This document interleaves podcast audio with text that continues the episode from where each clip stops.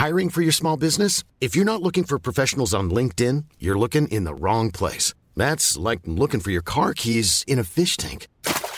LinkedIn helps you hire professionals you can't find anywhere else, even those who aren't actively searching for a new job but might be open to the perfect role. In a given month, over 70% of LinkedIn users don't even visit other leading job sites. So start looking in the right place. With LinkedIn, you can hire professionals like a professional. Post your free job on linkedin.com slash people today.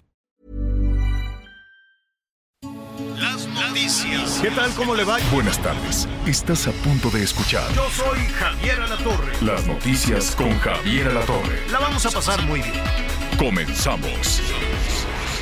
No temas, no hay cuidado, no te culpo del pasado, ya lo ves, la vida es así. Tú te vas y yo me quedo aquí. Lloverá tuya, seré la gata bajo la lluvia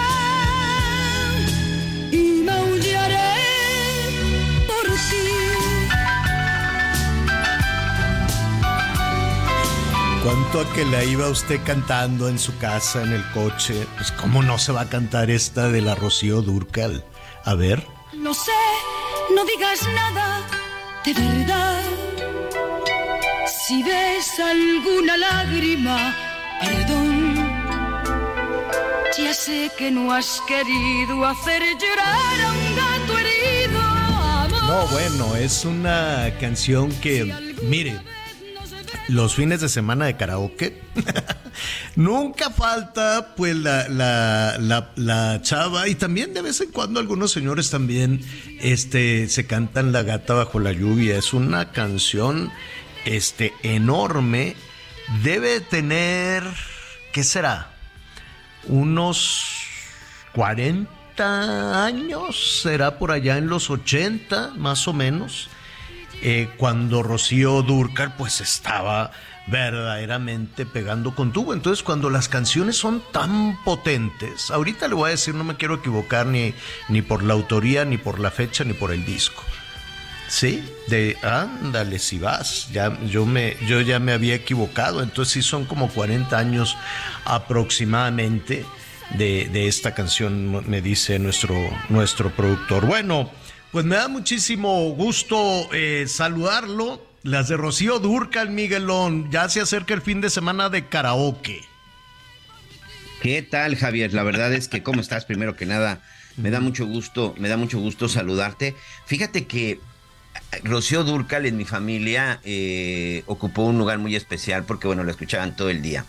El primer concierto al que yo fui al Auditorio Nacional fue acompañando a mi madre, a una tía y a mi abuelita a ver precisamente a Rocío Durcal. Evidentemente era yo un chamaco, pero ese día las tres me dijeron, ¿quién quiere ir? Nos sobra un boleto y recuerdo que yo fui el único que levantó la mano. Yo no tenía ni la menor idea, yo simplemente dije, salida, vamos. Y este y no, qué, qué extraordinario. Recuerdo que entre las cosas que primero me impactó fue la belleza de la señora. Así es, sí, no, no, no. Esas eh, artistas, ayer hablábamos de la Irma Serrano, la Rocío Durcal, pues no sé, no sé. qué- Digo, sí hay, ¿no? Está la, la Yuridia, que es una gran, una gran Edith Márquez. artista. Edith Márquez, ahí está. Yuri en su momento, ¿no? Pero Y este- todavía, ¿eh? Y todavía, y Todavía, y sí. todavía, y todavía, desde luego. La Alejandra. Guzmán, ¿no? Pero pues sí, sí se necesita no solo tener una gran voz, sino tener la posibilidad de conectar con, con el público. Hay un espectáculo ahí que se llama, ¿cómo se llama? Divas, Divas, Divas, creo que sí. Que el otro día eh, me, me encontré ahí con su productor, estuvimos platicando y me dice, ¿por qué no han venido? Dile a Anita, él y a Miguel, vengan. Le dije, sí, órale, vamos. Entonces, este pues vamos a tomarle la palabra y las vamos a invitar con muchísimo, muchísimo gusto. Bueno, pues ahí está. Pónganse bien y de buenas. Este jueves caluroso, caluroso. Bueno, ya ve cómo somos en la Ciudad de México, pero para el estándar Miguelón de Ciudad de México, 29 grados ya cuenta, ¿eh? 29 grados ya de 29 a 30 ya es la misma cosa. Eh, y luego con el, el, mal humor y no sé qué, 29 afuera. Ahora imagínate el metro, pues se elevan las temperaturas de una manera horrible. Entonces, pues ahí va la gente apretada y con unos calorones y sin ventilación. No, no, no, no, no, se sufre, se sufre en el transporte público. Así es que va a ser una mañanita, una tarde, perdón, una tarde este, calientita. Tome las debidas precauciones, ya sabe, este, dele agüita a, los chamaquitos, a los niños que luego andan con los cachetes colorados y, y, ellos sí piden agua. Y también a los viejitos, ¿eh? también a los adultos mayores. Nada de que tenerlos arropados bajo el sol, porque eso pues puede ser una tortura. Hidrátelos muy bien, hidrátelos muy bien y téngalos en, eh, digo, acompañados, pónganles el radio, los vamos a acompañar, lo que sea, en sitios muy frescos, porque sí, pues ya viene una temporada, todavía estamos en invierno, Miguelón. Todavía estamos en invierno, la península de Yucatán, con unas temperaturas, mire, vamos a, a decirle así rápidamente, a ver, temperaturas de hasta 45 en algunas regiones de Nuevo León, de Tamaulipas, Saludos a mi primo Marco de Victoria que está aquí en la Ciudad de México. Allá está calientísimo, entonces anda por acá. San Luis Potosí, también entre 40 y 45. Querétaro, yo tengo que ir a Querétaro, ahí a una ganadería de reses bravas. Este, ¿qué más? Hidalgo, Veracruz, Oaxaca, Guerrero, Morelos y Campeche. Así es que ya lo sabe. Y para la Ciudad de México vamos a llegar hasta 30 para este fin de semana Así es que ya es un escándalo para la Ciudad de México llegar a 30, ¿eh? Ya es, ya es una cosa. Sí, porque ¿quieres que te diga algo, Javier? Sí. Ahorita aquí en nuestra cabina en el sureste, hoy me encuentro, por ejemplo, en la zona de Tulum, tenemos 29 grados centígrados. Hoy aquí el termómetro ni siquiera llega a los 30 porque ha estado haciendo mucho viento. La verdad es que el día está espectacular, señor. Está haciendo calorcito, pero sales y simplemente con la ventana abierta. Ahorita yo ya la cerré, evidentemente, porque me tengo que aquí encerrar por la acústica, pero la verdad es que con la brisa, con el airecito, es suficiente. Tengo 29 grados centígrados y solamente tengo ventilador de techo. Mm, bueno, pues sí está bien. Uy, lo, pero digo 29 acá y me dices 30 en la Ciudad de México, no, sí la están pasando mal. Saludos entonces a quienes nos escuchan en la Ciudad de México, Oaxaca también va a estar calientito, 97.7 de la FM allá el Heraldo Radio Oaxaca, en el 106.5 el Heraldo Radio en el Istmo y sí, pues aquí en la Ciudad de México, 98.5. Está seca, ¿eh? Hoy en la mañana, este, pues me, me, di cuenta, ya, yo sé que luego las lluvias son un trastorno, todavía falta en qué estamos, este, ah, no, pues estamos iniciando ya este marzo. Entonces las lluvias son, son un, todavía falta marzo, abril, mayo, por ahí de fines de mayo, mediados de mayo, va a caer la, va, va, se va a registrar las primeras lluvias y son los meses de más calor en la Ciudad de México. Cuida el agua. Muchísimas zonas que aunque la quieran cuidar dicen, pues sí, yo la cuido con mucho gusto, nada más dámela y no hay agua. En León, saludos también allá a Guanajuato. Fíjate que ya tienen un problema, ya decidieron, ya avisaron que va a haber un sistema de tandeo, Miguel, porque hay una presa que abastece el agua potable a León, Guanajuato, que se llama el Palote, que está seca ya. Entonces dijeron, ¿saben qué? Como no hay agua, vamos a empezar con el tandeo, ¿no? La, y cuando dicen el tandeo, pues es que va a haber racionamiento. ¿No? Van a decir un día le cae una colonia, otro día le cae otra colonia y vienen las mortificaciones y la gente anda buscando los contenedores. Eh, ¿qué, qué calamidad esto siempre termina este asunto, viene la temporada de lluvias y los que gobiernan hacen como que nada sucede. Pero sí, sí sucede, porque no hay, ya se va a acabar esta administración y nada de obra hídrica y nada de infraestructura y nada de las vías alternas, nada de, de, de, esta obra. Y al rato vas a ver Nuevo León y todos los, los estados también que sufren con esto.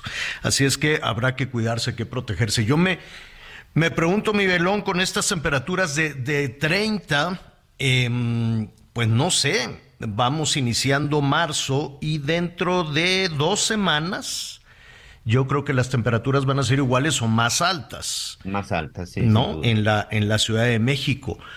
¿cómo le van a hacer con la marcha de apoyo al, presidente? La del 18 este, de marzo. Eh, exactamente, pues. 18 de marzo, sí. Miro, yo, yo me imagino que hay presidentas y presidentes municipales tronándose los dedos porque les llegó de, les llegó seguramente la orden hazle como quieras, pero te traes al contingente, este, y pues dicen, oye, hay municipios lejanos de la Ciudad de México, no solo por la distancia, sino por los vericuetos, por los caminos, ¿no? Hay algunas comunidades que puedes tardar horas para llegar en Guerrero o para llegar en, en, Oaxaca, ¿no? Por, porque están allá en la Sierra de. No creo que se vayan a traer contingentes tan complicados. Yo creo que están contratando ya los camiones y el abastecimiento. Por favor, todos aquellos que van a trasladar a, a la gente para nutrir la marcha, hidrátelos bien, no sea inhumano, no sean ingratos denles, si les van a regalar las playeras y cosas, también denles sombreros, sombreritos de palma, este, sombrillas no sé, porque luego eso puede ser peligroso. Oye, en buenos camiones con aire acondicionado, por lo menos que sirvan las ventanas, ya ves que luego rentan unos se intoxican. Se intoxican porque con estos calorones, pues se traen las tortas, tú a saber desde dónde y ya se las entregan cuando llegan a México deshidratados con jamón verde. Se intoxicaron en la marcha anterior de apoyo al, presidente, ¿te acuerdas que se intoxicó mucha gente? Entonces está bien que, que, le organicen su marcha después de la marcha esta que provocó pues tanto desasosiego en, eh, en el Palacio Nacional. Dijeron, no, pues hay que organizar rápidamente una marcha. ¿Qué fecha tenemos? El 18 de marzo. Ah, bueno, pues esa la, gente que va a venir no tiene la más remota idea de como que por qué tiene que marchar por el 18 de marzo, ¿no? Entonces... Eh, el pretexto de la expropiación petrolera, ¿no? Sí, sí. Pues, ese es el ¿Tú crees que la gente que va a venir tiene alguna referencia a la expropiación petrolera? Ha pasado tanto año y tanta maroma con este tema de, de la expropiación petrolera que, que ni siquiera forma parte de algo fundamental en sus vidas, con todo respeto. ¿No? Los, los 70 años de gobierno priista pues ensalzaron mucho ese gesto, ¿no? Pero, y que hay alguna que otra calle, que la refinería, que cosas así, pero nada más, no, no, no es algo de lo que se tenga una referencia histórica o cultural arraigado en nuestro país. Para los políticos sí ocupan fechas este, fundamentales para los discursos y cosas por el estilo. La marcha sí o sí se va a llevar a cabo. ¿no? Para contrarrestar la marea rosa, le decían, ¿no? Para contrarrestar la, la, marcha este, que se realizó el fin de semana pasado. Entonces, pues le tienen que aventar todo el dinero y toda la logística. A como de lugar tienen que traer a la gente. Pues oye, ¿te acuerdas que ya se había dicho que, que tiene una motivación política la entrega del dinero? Bueno, pues ahí está la motivación política. Así son las cosas. Yo siento siento que estamos avanzando en este país en el sentido de decir las cosas con claridad, ¿no? Antes el PRI y todo esto daban los dineros y obligaban a la gente a ir a las, a las marchas o a decirle a, a Peña Nieto que estaba precioso y cosas así y hacían como que no. Y en esta administración, pues ya queda muy claro, te doy el dinero para que apoyes mi proyecto político, ¿no? Y te acomodes ahí, y te acomodes ahí este, bien. Yo siento que esto de, de, ya, este, pues, como dicen en Palacio Nacional, fuera máscaras, pues es importante que la gente, todos lo sabíamos de una u otra manera, todos lo perciben, y los que lo saben, este, con toda certeza son aquellos que reciben las los apoyos y que les pasan lista y que les tienen que decir, bueno, pues ahora tienes que ir a apoyar a este candidato, ahora tienes que ir a bloquear a este, ahora tienes que ir a buchear al otro, ahora tienes que irle a gritar al gobernador eh, de oposición esto y ahora tienes que, ¿no? Entonces le dicen, yo te di el... Ojo, no es dinero de los partidos no es dinero del gobierno, es dinero de la gente, nada más que pues en el camino dicen, aquí te manda, ¿no? Aquí te manda el jefe del Ejecutivo, aquí te manda el partido, aquí te manda el gobernador. Mentira, ese es dinero de la gente. Esa es la única parte que no queda clara. Todo lo demás, A mí me parece muy bien que ya los... Lo hace el jefe del Ejecutivo, no lo hacen los gobernadores y tampoco lo hacen los presidentes municipales. No son claros con sus gobernados de decirle, este dinero que te estoy dando es para que este, me hagas el caldo gordo, ¿no? Este dinero es para que vayas a tal marcha y vayas a, esta otra cosa. Ahora, no se lo tienen que decir porque la gente lo sabe.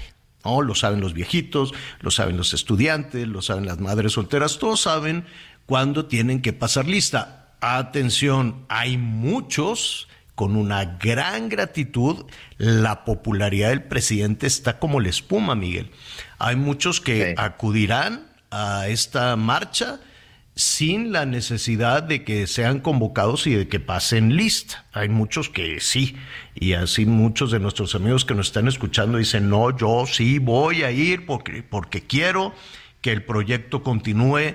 Mucho cuidado con eso, cualquier cosa que eso signifique, desde luego. Pero pues hay muchos otros que van a ir este, obligados. No, no obligados, convocados, ¿no? Convocados pues un tanto chantajeados, ¿no? De decir, pues aguas porque, ¿no? Como, como les dijo, ¿quién fue el presidente municipal de donde? De Los Cabos, no me acuerdo en dónde estaba leyendo, que les dijo, aquí tengo la lista de todos los empresarios que fueron a, a la marcha y ahí vamos viendo, imagínate qué chantaje.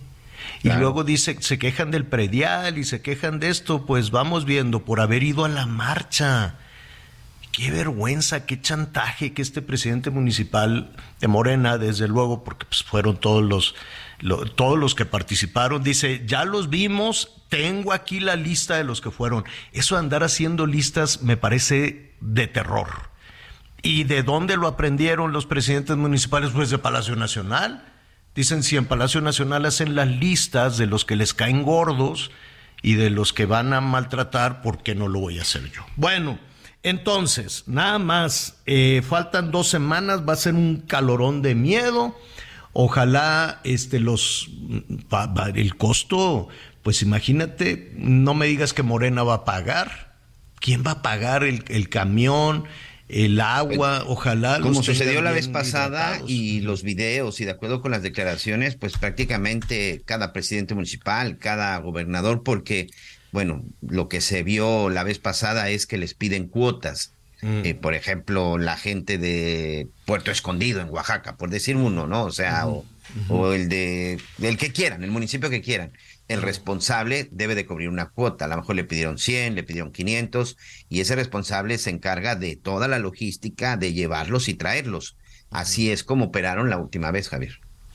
Pues sí, y ese dinero pues tampoco sale de, de la cartera de los presidentes municipales.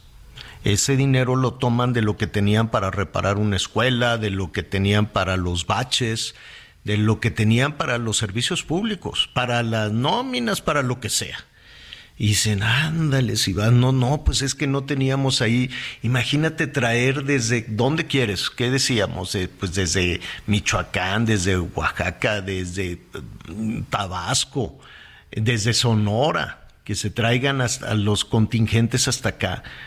Bueno, el gobernador tiene su lana, ojalá si salga de, de, sus negocios, que digo, no, no son negocios mal habidos, son negocios lícitos todos, tienen negocios ahí de bienes raíces y demás, bueno, pues que, que coopere también un poquito con, con, todo eso. Este, porque sí va a salir muy, muy, muy caro y pues se lo tienen que quitar de algún lado. Entonces, con estos calorones, oiga, pues que teníamos que ponerle tejabanes a la escuelita. No, pues es que tuve que mandar el contingente a México, comprarles los frutsis o el agua. Híjole, ojalá tuvieran un suerito, suero oral, fíjate. Me preocupa tanto la gente que van a llevar ahí, como la gente que llevaron también a, a la marea rosa, ¿no? Este, que todos, ojalá, digo, todos en algún momento hemos participado en una marcha, una protesta y eso es muy bueno.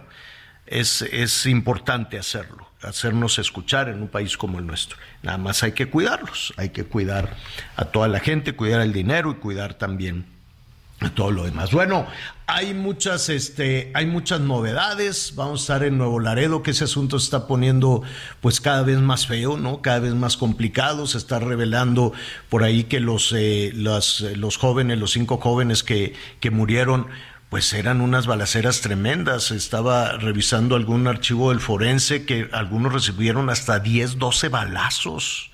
10 o 12 balazos, ¿no? Y eso pues es una masacre, aunque desde Palacio Nacional se diga, no, ya las masacres no, no existen. Entonces, este, pues eh, qué bueno, qué bueno que dijo el presidente que se va a castigar si se confirma que, que, si eso fue una que si eso fue una ejecución, aunque se tratara de, de delincuentes, este, pues eso se va, se va a castigar, ¿no, Miguel? Evidentemente, sobre todo para ver si no hubo un abuso, un abuso de, uso excesivo de la fuerza, un abuso de autoridad. Pero, Javier, regresamos al debate de hace cuatro años, señor, sobre la presencia del ejército en fuerzas de, en tareas de seguridad pública. Y regresamos al debate si existe o no la preparación precisamente para enfrentar estas tareas de seguridad pública, que en verdad el entrenamiento es completamente diferente. Eso fue finalmente lo que se dijo. Yo, por ejemplo, pues sí, no estoy de acuerdo también que se les crucifique completamente a los militares, pero también tenemos que, actuar y se tiene que actuar de manera, de manera clara no se puede ejecutar a una persona sin antes demostrar, bueno, es más, la ejecución en México ni siquiera existe, pero no se puede juzgar a una persona sin antes haber enfrentado, enfrentado un proceso. Hoy las redes sociales están, pues están divididas porque pues hay quien, pues erróneamente dicen estuvo bien porque aparentemente pertenecían a un grupo de crimen organizado, pero hay otros que dicen, no, a ver, momento, y si en verdad hubiera sido una equivocación, la reacción del ejército, pues hoy hubiera provocado la tragedia en cinco personas inocentes. Es decir, sí hay un gran debate, pero creo que sin desviarnos en quién es culpable y en juzgar a alguien, regresamos al tema. ¿Es el ejército la institución encargada que debería de encargarse de la seguridad pública en el país? Ahí están las consecuencias, pues Javier, y ahí están los temas en donde hay dos afectados, ¿eh? En, esta, en esta historia, el ejército y por supuesto, y por supuesto la sociedad, por supuesto los ciudadanos, porque también muchos dirán, pues es que fue el trabajo del ejército, que era como lo que decía en el comunicado la Secretaría de la Defensa Nacional, que ellos habían actuado, pues habían actuado conforme al marco que a ellos les rige, pero no es bajo el protocolo de seguridad pública civil que en algún momento se puso y existió, Javier. Entonces, en este caso, créemelo, los dos salen perdiendo y creo que más el ejército mexicano. Pues sí, porque, a ver, tenemos que reconstruir, a pesar de lo vapuleado que está, un sistema de justicia, de la Procuración y Administración de Justicia en México. Yo sé que un día sí y otro también, desde el otro poder, desde el Poder Ejecutivo, les dices que son unos corruptazos y que están apoyando a delincuentes, pero es el sistema de justicia con terribles fallas, una puerta giratoria, eh, no, se persigue más a los, eh, a los políticos, se persigue más a los ciudadanos incómodos y a los políticos que a, los delincuentes, pero ahí están involucrados todos los poderes, el judicial, el ejecutivo, y qué quieres que te diga del legislativo, que toda la vida y abiertamente amenazan, ah, te voy a hacer una carpeta de investigación como si ellos mismos fuesen el poder judicial. Entonces, todo está muy, muy, muy revuelto. Pero lo cierto es que la aplicación de la justicia con mátalos en caliente es lo que sucedió. Sí.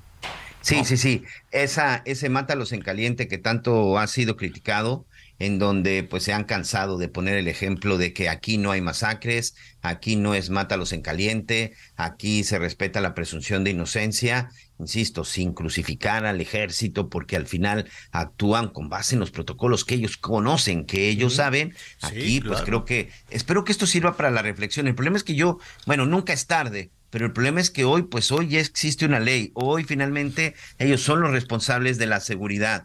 Eh, por ahí dicen, bueno, pues en ocasiones para, para ese tipo de cosas, pues lamentablemente se cometen errores y de los errores se aprende, sí, pero cuando hablas ya de que ese error tiene que ver con la muerte, con la muerte de una persona, y no se trata de inocentes o culpables, El tema es que en México, por supuesto, ni siquiera existe la pena de muerte. El, aquí el hecho es de que pudieron haber sido otro tipo de personas, no lo sé, porque ni siquiera conozco claramente eh, el historial de estas personas. Hoy se dice que por las redes sociales, bueno, pues que pertenecían a un cártel, pero no es mátalos en caliente, es se tiene que respetar la presunción de inocencia, porque si no corremos el riesgo de que pues a cualquiera nos puede pasar, Javier. Sí, pues ya lo estaremos retomando, tenemos que hacer una pausa, vamos a hablar, a ver en qué quedó el famoso plan B. ¿Se ¿Van a correr a los del INE? ¿No los van a correr? ¿Se van a amparar? ¿No se van a amparar? Hay uno que ya perdió la chamba y lo bulearon, lo estaban buleando allá en Palacio, eh, perdió la chamba. Vamos a hacer una pausa y volvemos inmediato.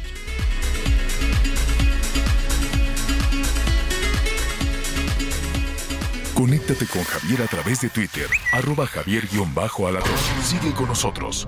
Volvemos con más noticias. Antes que los demás. Todavía hay más información.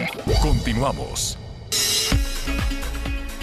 Muy bien, muchas gracias, gracias y en verdad estamos muy contentos y el día de hoy queremos agradecerle, queremos agradecerle su confianza y lealtad, pues según información de Comscore del mes de enero del 2023, Heraldo Media Group se reafirma como el grupo de medios digitales número uno del país. Seguimos comprometidos por compartir la información que usted necesita y por supuesto el contenido que está buscando. En verdad, muchas gracias y más adelante vamos a platicar precisamente con uno de los principales responsables de la web para que nos cuente más detalles. Y con esto nos vamos a más información. La empresa operadora del Heraldo de México denunció penalmente al autonombrado asesor de transparencia y combate a la corrupción, José Luis Moya Moya, por intento de extorsión. La carpeta de investigación quedó radicada ante la Fiscalía Desconcentrada de Investigación en Benito Juárez y fue remitida a la Fiscalía Antisecuestro. El auto llamado SAR de las solicitudes de información contactó a directivos del Heraldo de México, primero vía telefónica y después presencial, para exigirles un pago mensual a cambio de no perjudicar al medio de comunicación o a las empresas relacionadas con Grupo Andrade señaló contar con información recopilada a través de los órganos de transparencia que podría perjudicar a las empresas relacionadas con el grupo, entre ellas Integra Arrenda. Al no aceptar entregarle pago, Moya Moya inició una campaña mediática con la intención de perjudicar la reputación del grupo Andrade y presentó denuncia ante la Fiscalía para la investigación de los delitos cometidos por servidores públicos. Lo hizo con la única intención de presionar tanto a las empresas del grupo como a los servidores públicos y así obtener un lucro a través de la extorsión. Dicha denuncia se concluyó con el no ejercicio de la acción penal. De acuerdo con reportes de prensa, no sería la primera vez que Moya es acusado de extorsión. En 2006, Isabel Miranda de Wallace interpuso una denuncia en su contra por un supuesto intento de extorsión y difamación.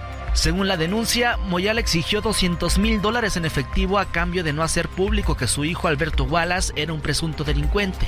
En 2014 se postuló para ser comisionado del Instituto Federal de Acceso a la Información y Protección de Datos. En su comparecencia ante el Senado confesó que utiliza nombres falsos para cobrar en diferentes dependencias de gobierno a fin de hacerse pasar como una especie de verificador de no corrupción. Además, reconoció que las empresas lo contratan en procesos de licitación. La Contraloría General en la Ciudad de México lo inhabilitó en 2001 por un año y también en 2007 por el mismo periodo. Además, se tiene conocimiento que diversas autoridades han recibido denuncias contra José Luis Moya Moya en las que se le señala por cobrar sumas de dinero para hacer preguntas en las conferencias matutinas del presidente Andrés Manuel López Obrador. En ese tenor revela la acusación que Continental Automotriz, propiedad de la familia Mena, incluso ha informado de pagos como contraprestación o donativo a José Luis Moya Moya por la cantidad de poco más de 267 mil pesos. Apenas el 26 de febrero el presidente Andrés Manuel López Obrador aseguró lo siguiente. Por lo general, o sea, es, es, común de que los que pierden en una licitación siempre buscan inconformarse y si no tienen elementos eh, o no quieren este, mostrarse eh, con transparencia y defender su punto ante las autoridades, pues utilizan a la prensa y le filtran información. Así es como opera la industria de la extorsión a cargo de José Luis Moya Moya, Heraldo Media bueno, pues vamos a, tener un poco más de, de toda esta Denuncien un momentito más. Bueno, a ver, ¿cuánta maroma con el, eh, con el plan B? pues nosotros como ciudadanos nada más escuchamos y luego con un lenguaje francamente complejo, que si la ley orgánica, que si el poder judicial, que si no las leyes, eh, en, fin, yo es, yo sé, yo imagino que entre los no y tampoco los legisladores entienden nada, ¿eh? eso nada más le dicen tú apoyas esto y rechazas el otro, ¿no? y luego ahí les están enmendando la plana en el Ejecutivo y es un verdadero lío. La cosa es que em, desde que arrancó esta administración hay una pugna eh, y más no necesariamente es una pugna, es una pugna abierta. Desde el Palacio Nacional se les ha dicho de todo, corruptazos, en fin, todo, todo lo que se pueda hacia el INE. No me queda muy claro en dónde empezó el odio, en dónde empezó el rencor, porque en el 2006, que eso es lo, lo la, la, parte que más le, mm, tiene presente Palacio Nacional, no necesariamente el, la etapa de Peña Nieto, este pues un día sí y otro también, ¿no? Eh, se, le, dedica muchísimo tiempo, muchísimo esfuerzo, muchísimo ánimo, muchísimo estómago a todo eso. Em, las eh, autoridades que están ya saliendo de, del INE, el presidente consejero y algunos consejeros, pues no necesariamente fueron, fueron este, responsables de, de, pues no queda muy, muy claro de dónde el rencor, pero Independientemente de todo eso, hay una reforma electoral. ¿Cuáles son los alcances de esa reforma electoral? ¿Qué puede suceder después de la publicación? ¿Qué sucedió ya, no? Por lo pronto, pues creo que ya despidieron a, un funcionario que llevaba pues mucho tiempo en, en, el, en el cargo. ¿Y esto qué significa? Si es la primera parte, si efectivamente con la salida de ese hombre que se llama Edmundo Jacob así se llama. Era el secretario ejecutivo del, del INE. Si con eso empieza ya a desmoronarse la estructura o nada más van a quitar a los jefes, en fin, hay muchas dudas al respecto, pero sabes qué, Miguelón, el que ha estado muy atento desde hace muchísimo tiempo en todo esto es nuestro compañero Jaime Guerrero, conductor de hechos, eh, periodista y muy eh, atento desde luego al análisis de los temas electorales. Me da muchísimo gusto saludarte, Jaime. ¿Cómo estás? Muy buenas tardes. Javier, a la torre, ¿cómo estás? Qué gusto saludarte. Miguel, un abrazo desde acá. Saludos para todos. Con el gusto de participar con ustedes en este debate que está pues eh, prácticamente crispando los ánimos, lo vimos en la marcha del domingo pasado, lo hemos visto en los últimos meses con las declaraciones del presidente, y coincido contigo que no ayuda eh, a, entender la reforma que estamos eh, eh, analizando ahora, pues la declaración del presidente en el sentido de que el INE es el responsable de los fraudes electorales en el país y que esos consejeros pues prácticamente son los culpables de todas las mapacherías que el país ha registrado pues en su historia. No ayuda ese argumento porque hay que reconocer que el INE ha organizado elecciones que por lo menos en los últimos 15 años no han tenido una sola, o no han provocado un solo conflicto postelectoral. Ese es un punto bueno para el INE. Pero independientemente de esa organización electoral, creo que sí vale la pena entrar a, eh, digamos que, los eh, entrepelones y al cocido fino de lo que significa la, la reforma en su llamado Plan B. Creo que también eh, el INE, ni todo es bueno ni todo es malo, y siempre es posible mejorar, particularmente en lo que el presidente se comprometió desde su eh, campaña política de eliminar la corrupción y los privilegios en el país. Y ahí en el INE también hay que decir que se ha inquistado pues una llamada burocracia dorada que va más allá de lo que un trabajador de a pie pudiera por lo menos imaginar obteniendo salarios, en el caso de los consejeros, de hasta tres veces lo que gana el presidente. Entonces, el debate está ahí y pues entrémosle directo a analizar este plan B que como tú dices, eh, pues ha tenido ya una primera víctima que es el cese inmediato del secretario ejecutivo. ¿Quién es el secretario ejecutivo del Instituto Nacional Electoral, Javier? Pues el hombre fuerte de la administración de todos los recursos del INE, el brazo derecho de eh, Lorenzo Córdoba, el representante legal del instituto y el hombre que además eh, auxilia en la conducción de todas las sesiones del Consejo General a Lorenzo Córdoba. Una poderosa Secretaría Ejecutiva por donde prácticamente pasan o pasarán este año o pasarían este año los 14 mil millones de pesos eh, programados en el presupuesto para el ejercicio de la autoridad electoral. Es, eh, un hombre al que, por ejemplo, prácticamente todas las direcciones ejecutivas le rinden cuentas. Eh, en fin, es, es, no es un cargo ni mucho menos menor, quizá no sea tan visible como el de algunos consejeros electorales, pero es, es un puesto eh, de mucha fuerza. Pero a ver, ¿por qué? De hecho, se celebró de alguna manera, ¿no? Hoy en la mañanera la, la destitución de este funcionario. Pero ¿Hasta dónde está la responsabilidad de él? ¿Se, eh, le abrirán, tú consideras, por, por, lo que conoces en el INE y por las consecuencias que pueda tener esta reforma electoral, ¿tú crees que le van a, abrir una investigación? Lo, ¿Lo, habrán acusado de robarse el dinero? ¿Él agarró el dinero o fueron los propios partidos y los legisladores los que le dieron el dinero? No, mira, no hay ningún señalamiento de corrupción en el caso de la operación del secretario ejecutivo, ni mucho menos, ¿eh? ¿Qué pasó? ¿Por, qué? Y ahí sí te puedo decir que eh, el, asunto tiene un poco tintes, eh, digamos, de carácter personal. Y hay que decirlo con todas sus luces.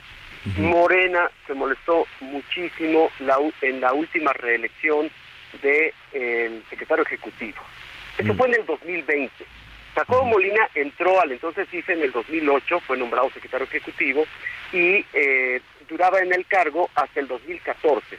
Pero como en el 2014 desapareció el, el IFE y nació el INE, los consejeros electorales, al frente ya estaba evidentemente Lorenzo Córdoba, dijeron pues que no valía lo que había pasado antes, un poco como lo que hacía Evo Morales en Bolivia, en donde se reformaba la ley y entonces decía que no tenía antecedentes su presidencia y entonces se podía reelegir.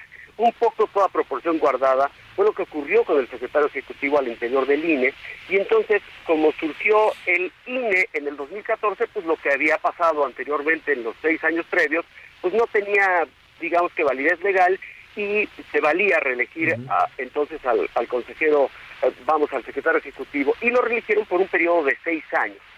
Ese periodo de seis años venció en el 2020 pero curiosamente en una reelección muy cuestionada eh, Lorenzo Córdoba eh, anticipó dos meses la elección, tanto que algunos consejeros como José Roberto Ruiz señalaron que Lorenzo Córdoba estaba cometiendo un fraude a la ley.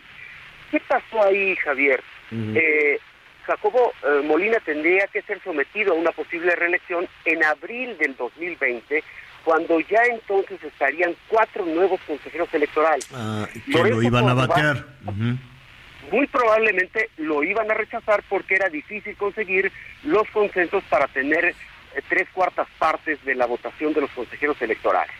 ¿Qué hizo Lorenzo Córdoba? Anticipó la elección para que la conformación del Consejo General, que todavía le era fin, o lo menos todavía tenía los ocho votos necesarios para conseguir la reelección del secretario ejecutivo, pues dieran los resultados previstos. Y en efecto, en febrero no en abril cuando le correspondía legalmente, fue reelecto Jacobo Molina mm. con el voto de ocho consejeros electorales, el mínimo que exige la ley. Desde entonces mm. Morena dijo que eso había sido un fraude eh, a la Constitución. Pues son, son una tropelía por parte del consejero presidente. escuchándote, Escuchándote, sí, está destituido, pero él lo sabía, ¿no? Ya de alguna manera se había anunciado, se le puso particular énfasis, había ahí un, un, artículo que así lo disponía, ¿no? Que, que lo que de inmediato lo echaran lo echaran a la calle. Me parece demasiado visceral no de decir vamos a hacer toda una reforma electoral para correr a estos tales por cuales. Pero eh, no no no sé pues si el tema democrático eh, va más allá de, la, de, las cuestiones estomacales, a, a, eso me refiero. Y abundando por ese lado, bueno, me queda claro que el INE pues va a seguir con esta misma ruta, va a interponer, quiero suponer, ante tribunales, este, al tribunal, ¿cómo se dice? Tribunal electoral. El tribunal electoral. El Poder Judicial, ¿no? Sí, ya, ya el INE de hecho interpuso una impugnación de urgente resolución ante el Tribunal Electoral, a la sala superior que tendrá que resolver si es legal o no la mm. destitución del consejero presidente. el INE sostiene que hay una intromisión a su vida interna con la mm. destitución del consejero, mejor dicho, del secretario ejecutivo. ¿A quién más van a correr? De acuerdo, a que ya esté sentenciado o escrito en este plan B. Nadie más. De hecho, la destitución del secretario ejecutivo forma parte de los capítulos transitorios. La reforma es muy completa, incluye seis leyes electorales, Javier, así que tendremos tiempo para hablar de eso eh, a lo largo de los, vamos, eh, los próximos, por lo menos de los próximos cinco meses, que es el tiempo que le da la reforma al INE para ajustar toda su estructura. De hecho, la misma reforma hoy plantea la ratificación de los consejeros electorales que están eh, ocupando el puesto. Es decir, destituye al secretario ejecutivo, pero al mismo tiempo confirma a todos los secretarios, a todos los consejeros. Eh, ¿Cuál es la ruta? Sí, perdón, perdón que te interrumpí, adelante. Sí. Ah, digo que hago la declaración que ya está programado que para abril cuatro de ellos deberán ser sustituidos por mandato legal al concluir su encargo de nueve años en el puesto. Entonces, ¿para qué, entonces ¿para qué tanto brinco, Jaime? Si ya los van a renovar. Ahí te va, Javier. Es que el secretario ejecutivo estaba programado para terminar el encargo en el 2026. Ah, ok. Esta es la, esta es la conclusión anticipada. Solo el puesto de secretario ejecutivo. Ahora, los consejeros electorales que terminan eh, su mandato en abril son cuatro y hay otros eh, siete que permanecerán en el puesto según, digamos que las designaciones eh, escalonadas que se han que se han dado. Algunos terminaron hacia el 2028, otros en el 2029, en fin. Eh, estamos hablando específicamente del secretario ejecutivo, que es al que pues, prácticamente se le abrió la puerta. Ahora, ¿qué dice la reforma electoral? La reforma electoral, Javier, no planea ningún despido. En, la reforma electoral en su letra no dice que se tendrán que despedir a, a 10 o a 20 o a 50 o a 1000 funcionarios. Dice que las estructuras del INE tienen que compactarse y que eh, el INE mismo tendrá que hacer esa reorganización administrativa, es decir, que tendrá la posibilidad de reasignar algunos mandos directivos. a ver, pero, pero si se tiene si se tiene que reajustar, como lo dices elegantemente, quiere decir hacerlo más chiquito, ¿no? Correcto. y, y, cuando lo haces más chiquito, más o menos de cuánto va a ser el, la tajada de, recorte que le harán al dinero para el INE? Ahí te va. Tenemos solo proyecciones porque apenas se va a echar a andar, digamos que, la maquinaria y el ecuste. Insisto en que el INE tiene cinco meses para hacerlo. Morena ha dicho que se despedirían a 1.200 eh, mandos, a 1.200 ejecutivos del Instituto Nacional Electoral. No perdamos también el dato de que el INE tiene 17.500 trabajadores. Dice Morena que serían unos 1.200. Hay consejeros electorales que sostienen que serían eh, entre 2.000 y 5.000 los puestos de trabajo que se perderían. Pero ese INE lo tiene que hacer con base ya en su reorganización, es decir, en este momento tenemos solo estimaciones. ¿A dónde golpea? Y creo que eso es muy importante que se sepa, Javier, ¿a dónde golpea la reestructuración eh, que ordena el Plan B? A los puestos ejecutivos, a los directores de las áreas, eh, personal técnico, el personal operativo, el personal de los módulos no tendría ninguna afectación con el plan B. Mm. O sea, solo los jefes, cortan a los jefes, y dejan a la tropa. Correcto. De eh, momento, ¿no? De momento, vamos a ver para qué alcanza.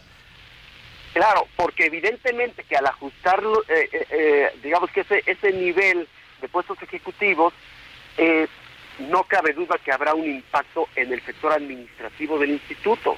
Mm. Eso es evidente, es como una consecuencia lógica. Si hay menos personal que administrar, pues restemos también a los administradores. Oye, que hay, hay, hay algo que quedaba... en el terreno real. Hay algo que quedaba en el ambiente, que se escuchó incluso en, la, en las marchas del pasado domingo, que lo hemos escuchado con, con, con analistas políticos e incluso con algunos personajes de partidos políticos, que luego de los partidos luego hablamos, ¿eh? porque ellos sí no quieren que les quiten un centavito, que se lo quiten al INE, pero a nosotros nada, y ahí es en donde hay una ronchotototota de dinero. Pero bueno, este, ¿Es verdad que con la aplicación o desde tu análisis, si prospera el plan B, esta reforma electoral, el gobierno va a controlar las elecciones y todo se va a decidir desde la Secretaría de Gobernación? Es decir, la instalación de urnas, eh, recibir distribuir las boletas, recibirlas, contar los votos y decir quién ganó, que eso lo haría Morena? No, Javier te lo digo contundentemente, hoy he estado desde las 2 de la mañana revisando de nuevo toda la letra del articulado de la ley de procedimientos electorales, no hay nada que indique que eso va a ocurrir. Es más, se ratifica que el INE es el único que puede manejar el padrón electoral, la lista nominal de electores, que el INE es el único que puede dar de alta a los ciudadanos en edad de votar, que es el único que puede expedir la credencial para votar con fotografía. ¿Qué es lo que ha pasado en este punto? Y ahí voy al tema. ¿Por qué se metió esta versión de que el gobierno podía eh, controlar de nuevo las elecciones?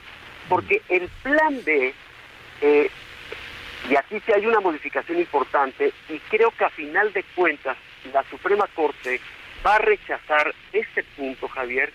El plan B permite que los mexicanos en el exterior eh, se den de alta al padrón con su pasaporte. Algo que no contempla la Constitución. Entiendo que aquí el propósito es ampliar los derechos de los conacionales que no pueden sacar una credencial para votar y que con su pasaporte podrían darse de alta en, el padrón electoral. Para entonces el INE le mandaría pues todos, todas las solicitudes a la Secretaría de Relaciones Exteriores para que validara si eh, ese pasaporte es legítimo, si no está alterado, si está vigente, etcétera, y luego dar de alta. Este triángulo, este involucramiento que hace el plan B de la Cancillería para que los ciudadanos mexicanos en el exterior puedan darse de alta en el padrón electoral con el pasaporte o con la cédula eh, consular, fue interpretado eh, como ese intento de abrir la cerradura para apoderarse en algún momento del padrón electoral y eventualmente en un futuro y en un hecho de realización incierta, pues que el gobierno vuelva a controlar las elecciones. Eh, eh, por, eso surgió este, este asunto. Es un punto en el que particularmente el consejero Ciro Murayama ha insistido y el consejero presidente Lorenzo Córdoba. Todos los consejeros electorales, Javier, han cuestionado el plan B y yo mismo tengo cuestionamientos sobre el plan B. Creo que la Suprema Corte va a rechazar parte del articulado. Pero no todos los consejeros sostienen que el plan B es una bomba para destruir la democracia. Ese ya es un posicionamiento político que ha venido tomar, mm. tomando fuerza por parte de la oposición. De cualquier forma, Javier, creo que es una garantía que eh, la, Corte o el máximo tribunal, el, máximo tribunal constitucional en el país, tenga en su mano todas las impugnaciones y resuelva qué es constitucional y qué no es constitucional. Creo que en ese sentido eh, yo confío en que la Suprema Corte pues, eh, tome decisiones jurídicas, no políticas, y deseche lo que puede ser un atentado a la Constitución y confirme lo que en efecto es concordante.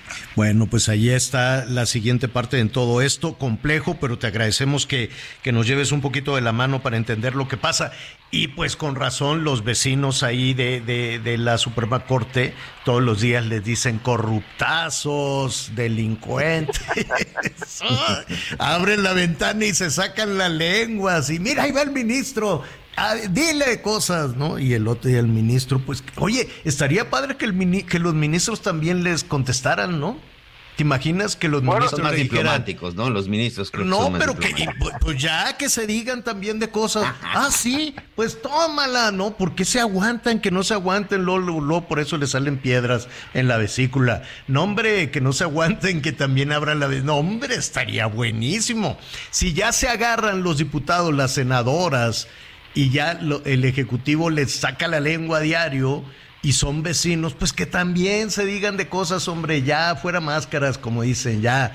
Y, y mientras más este, abierta sea la discusión, pues vamos viendo hacia dónde jala. Oye, Jaime, visítanos más seguido, por favor. Está complicado todo esto para que nos ayudes a entender por dónde va, ¿no? Sí, sobre todo porque eh, simplemente para, para, dejarlo ahí en la mesa y pues con la posibilidad para que también me vuelvan a invitar, Javier, sí hay puntos que van a ser cuestionados, sí hay puntos en donde flaquea el plan B, el caso de, de que un, un mexicano del extranjero pueda, pueda inscribirse con el pasaporte es uno de ellos, pero también hay un caso muy polémico que también creo que va a rechazar la Corte y el hecho es de que el plan B está reconfigurando el concepto de propaganda gubernamental. Esa es hay la parte que tener cuidado con eso porque eso sí significaría una ventaja indebida para los actuales funcionarios. Ya, no, ya nos que, pusieron eh, la guitarrita. podría hablar de todo. Ya nos pusieron la Lo- lo guitarrita. Bienvenido siempre, Jaime. Gracias. Un abrazo, un abrazo Es- a todos. Es Jaime Gracias. Guerrero. Vamos rápidamente a hacer una pausa. Le voy a decir cómo se va a llamar el hijo del gobernador de Nuevo León. Nada más que lo encarguen. Volvemos. Conéctate con Miguel Aquino a través de Twitter, arroba Miguel Aquino. Toda la información antes que los demás. Ya volvemos. Todavía hay más información. Continuamos. Las noticias en resumen. Millions of people have lost weight with personalized plans from Noom, like Evan, who can't stand salads and still lost 50 pounds. Salads, generally, for most people, are the easy button, right? For me, that wasn't an option. I never really was a salad guy. That's just not who I am. But Noom worked for me. Get your personalized plan today at Noom.com.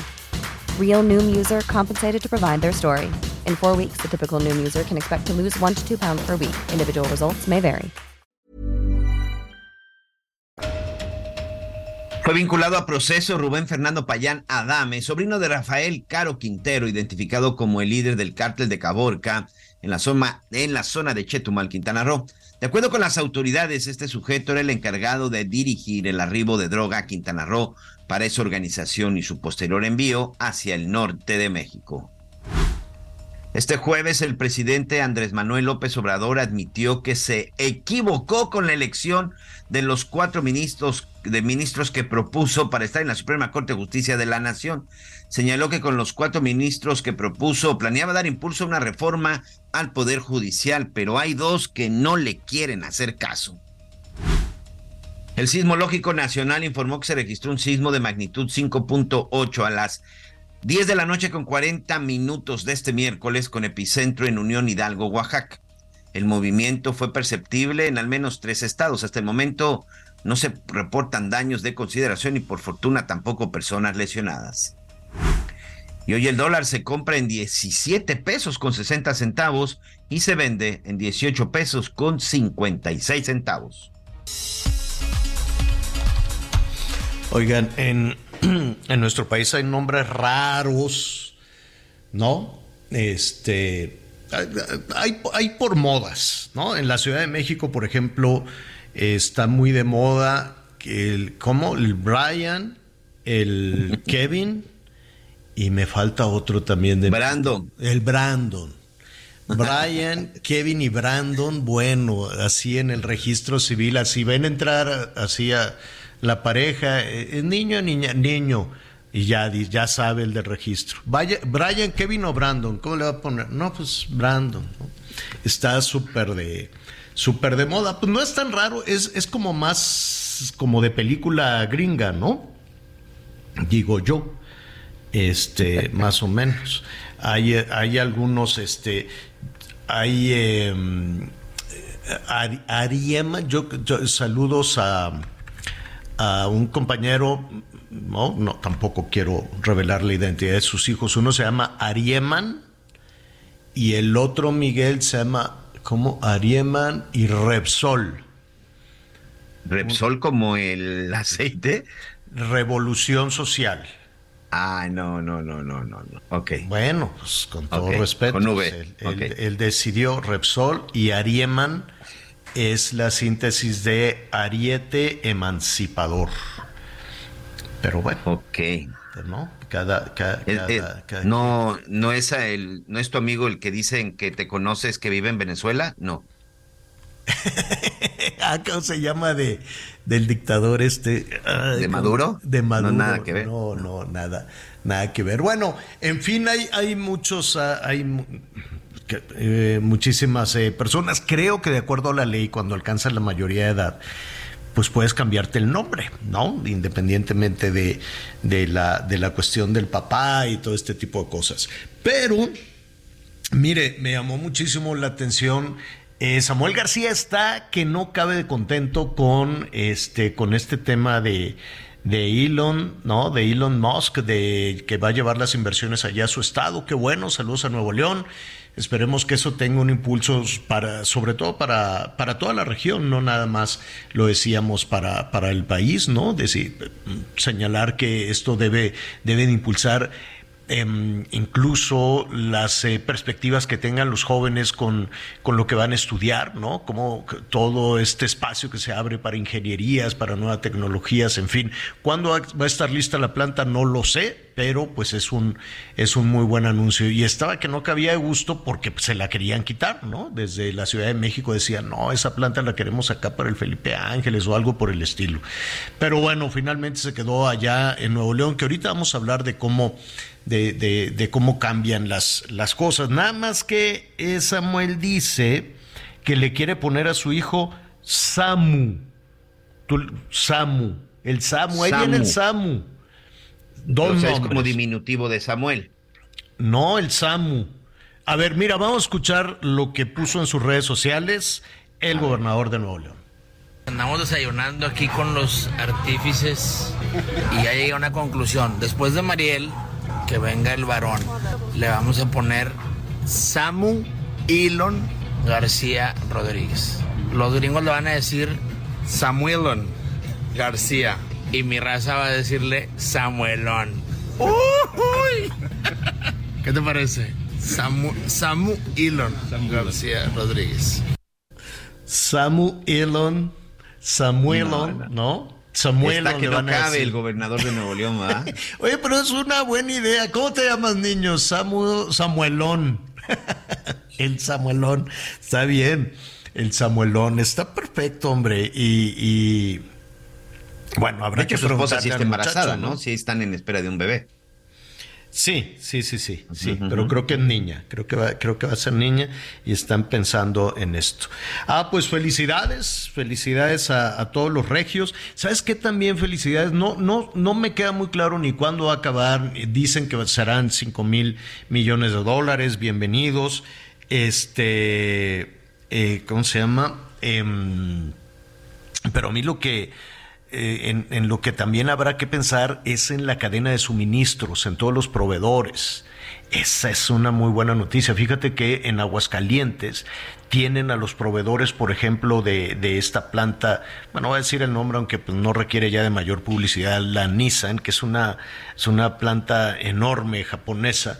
Entonces, para que no batallaran los proveedores, los proveedores de telas, de asientos, de tuercas, de miles, eh, miles de, de, cosas, ¿no? Que son necesarias para la fabricación de un automóvil, les dijeron, hombre, pues no batalles eh, pagando rentas y esto y el otro y que te asalten en el camino, ven y te instalas acá. Entonces compraron más terreno, hicieron un, área enorme en donde le dijeron a todos los proveedores, mientras seas cumplido, mientras me entregues a tiempo y con la calidad que se requiere, pues instálate aquí en, en mi terreno, ¿no?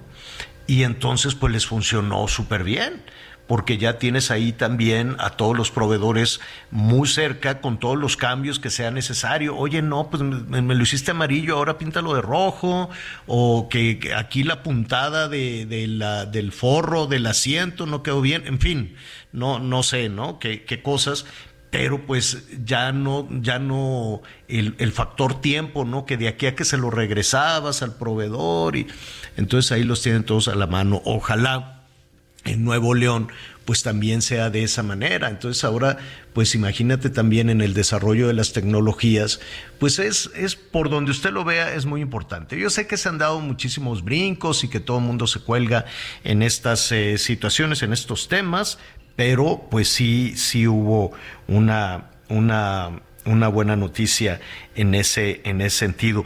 Un poquito más adelante vamos a hablar con los empresarios si la oportunidad para todos es igual, porque pues sí, qué bueno, ya lo invitaron, va a haber una gira con Elon Musk y el presidente, qué bueno, que lo va a llevar a diferentes partes, así como diciéndole, mete tu lana aquí y acá. Eh, me llamó muchísimo la atención ese cambio. Yo, yo creo que es importante para cualquier ser humano este, cambiar en tus posiciones. Cuando te das cuenta que no era la ruta adecuada, pues lo puedes cambiar. Así seas un jefe de familia o así seas un, un empresario, ¿no? En muchas ocasiones, Miguel, las cosas no salen como tú pensabas y la realidad es contundente y la realidad te hace, pues, eh, cambiar, ¿no? Tu, tu, tu percepción de las cosas. Llevamos tres o cuatro años escuchando o viendo cómo salían los empresarios con la cara desencajada de Palacio Nacional, los mandaban por las cocas y les desde el arranque se les dijo primero pues machuchones, que no era, pues decimos, será, será insulto o no, y para que lo entendieran pues les dijeron mañosos, arrogantes, corruptazos, mafia del poder, hipócritas, clasistas, aspiracionistas, ratero, bandido, ladino, son más o menos de los que me estuve tratando de, acordar. Pero un día sí y otro también se les insulta como lo peor. Todavía el lunes decían pues todos esos este no conservadores criminales delincuentes de cuello blanco que salieron en la marcha bueno, pues ese es el perfil. Y como a la clase media, a todas las jovencitas, los jovencitos de la clase media les dijeron esos aspiracionistas que quieren ir a estudiar, que nada más los mueve este, tener, un, tener el, el, dinero y demás.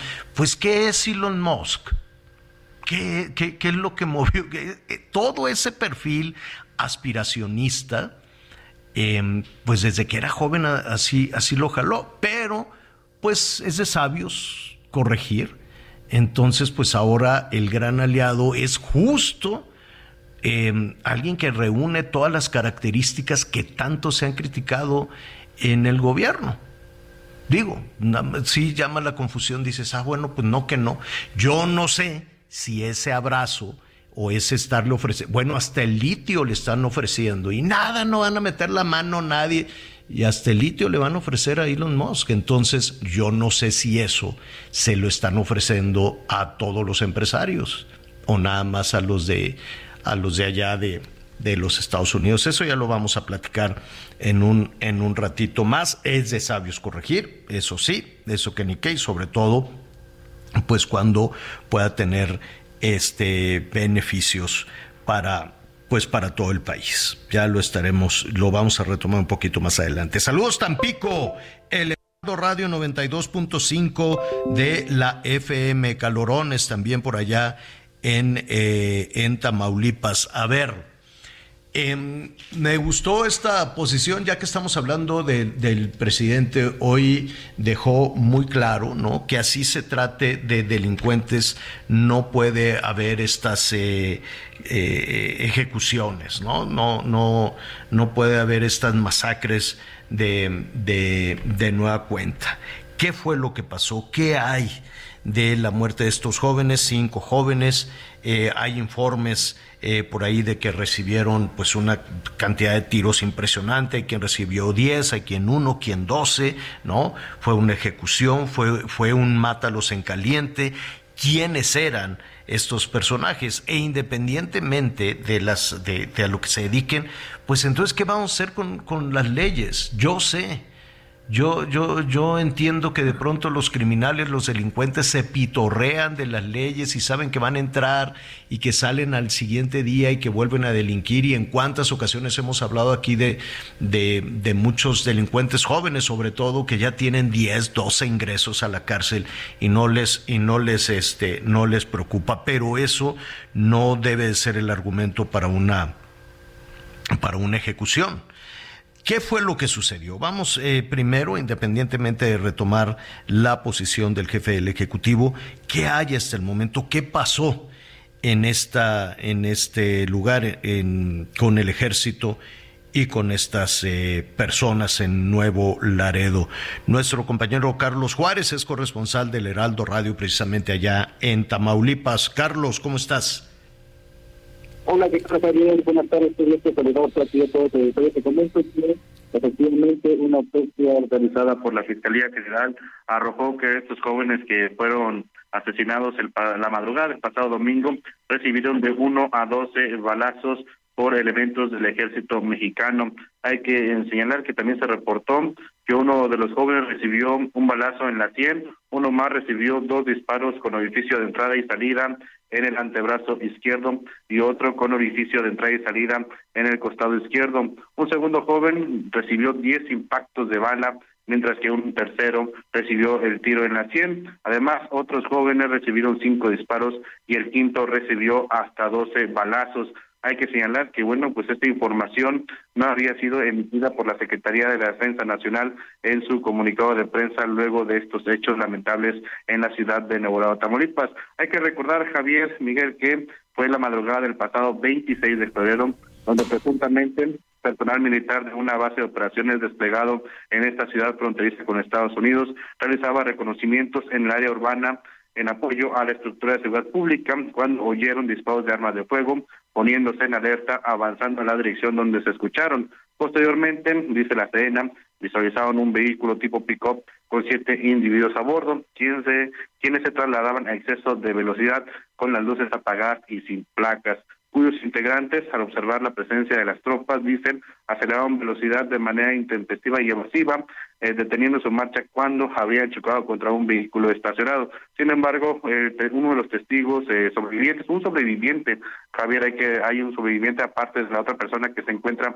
hospitalizada, señaló que estaba en el piso cuando escuchó los diferentes disparos, incluso asegura que se pedía ayuda para los heridos, pero eh, se escuchó como un militar volvió a accionar su arma, por lo cual se presume que habría sido una ejecución extrajudicial. Hay que eh, hacer hincapié, Javier, que desde que se dieron los hechos comenzaron a circular fotografías de los presuntos oxisos en donde se les ve portando eh, equipo táctico y así como también algunos más con armas de fuego. Sin embargo, no se tiene comprobado o una confirmación si son las mismas personas.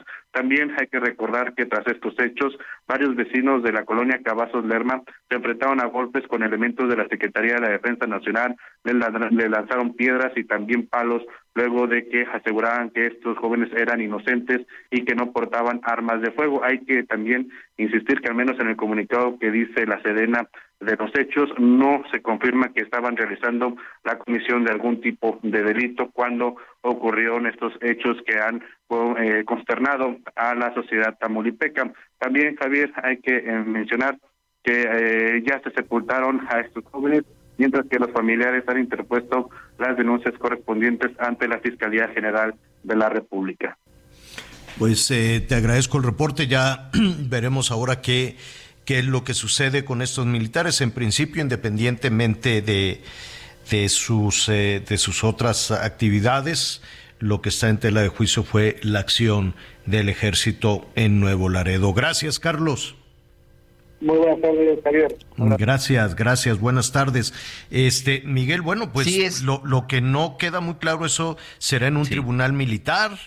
O, debe ser, debe ser en un tribunal militar, porque finalmente esa es otra de las cosas que también se discutía mucho, que cuando un militar cometa, pues cometa un presunto delito, no será juzgado ante una corte de lo civil, sino tiene que ser ante una corte, ante una corte militar. Yo creo que aquí sí es muy importante aclarar por supuesto, primero que nada, eh, siempre hemos levantado la voz en el sentido de que lo de abrazos, no balazos, eh, es algo que no funciona, es algo que evidentemente también nos ha demostrado que no funciona, pero tampoco nos podemos ir al extremo, Javier. Estas ejecuciones extrajudiciales, por supuesto, no tienen que suceder independientemente, insisto, de la presunción de inocencia. Esto no tiene que ser así. Deben de existir protocolos que tienen que ver con las cuestiones de prevención. Aquí lo que se dijo, que fue lo que inició todo, es que cuando les marcaron el alto, eh, el vehículo no se detuvo, estos sujetos este, que iban a bordo de esta unidad no se detuvieron, es cuando empieza la persecución y pues una persecución que como ya vimos pues termina con personas que resultan eh, eh, muertas y sobre todo con una cantidad impresionante de disparos. Aquí pues no tienes que ser creo que sabio ni tienes que ser eh, eh, haber estado en el lugar, pues para entender que durante la persecución, pues empezaron a disparar los militares en una forma de contención y en una forma de tratar de detenerlos. Y de repente, Javier, pues te puedes preguntar, amigos, nos podemos preguntar todos, ¿por qué no dispararon al motor? ¿Por qué no dispararon a las llantas? ¿Por qué no dispararon primero para detener, para detener el vehículo? Es ahí en donde exactamente radica todo, todo el problema, en la forma en la que reacciona el ejército, en donde se supone que debe de ser una tarea preventiva. Y aquí, bueno, si los detenían y veían que traían algo, pues era detenerlos, llevarlos a una, a una autoridad judicial y que se encargue. Pero dispararlos, pero dispararles de esa manera, eso es lo que creo que no podemos quedarnos callados y que no podemos permitir. Insisto, más allá de la culpabilidad, pues eso le puede pasar a cualquier otro. Y además, Javier, por desgracia, lo hemos visto familias han sido atacadas porque de pronto por nervios, por ignorancia, por lo que quieras, el conductor del vehículo no se detiene y lo primero que hacen en esos retenes es dispararte, señor. No tengo el recuento, pero, pero son, muchos los civiles familias completas, niños, niñas, eh, padres, más gente que va en las carreteras. Imagínate que de pronto por una carretera, por alguna razón, por lo que tú quieras, se hizo de noche y de pronto ves un retén. Pues en este país ver un retén es de terror. En este país ver un retén no necesariamente es para algo bueno. Y más, mira, a la luz del día en la zona conurbada del Valle de México ves un retén que los ponen en los días de quincena. Y para qué los ponen pues para que es que el comandante nos dice que tenemos que llevar la cuota que no sé no y, ahí está. Digo hay unos muy descarados o los que pues, yo he visto más o menos en algunos municipios del Estado de México y, y están por siempre. Ahí ha gobernado el PRI Morena el PAN han gobernado los, creo que ahorita no sé si es Morena, la verdad es que no sé. Y no pasa nada con la corrupción, absolutamente nada. Y la gente sabe que si le ponen un retén de policías de tránsito, pues porque es porque quieren a todos los coches en filita, sobre todo de señoras con niños, no, las asustan y todo y eso.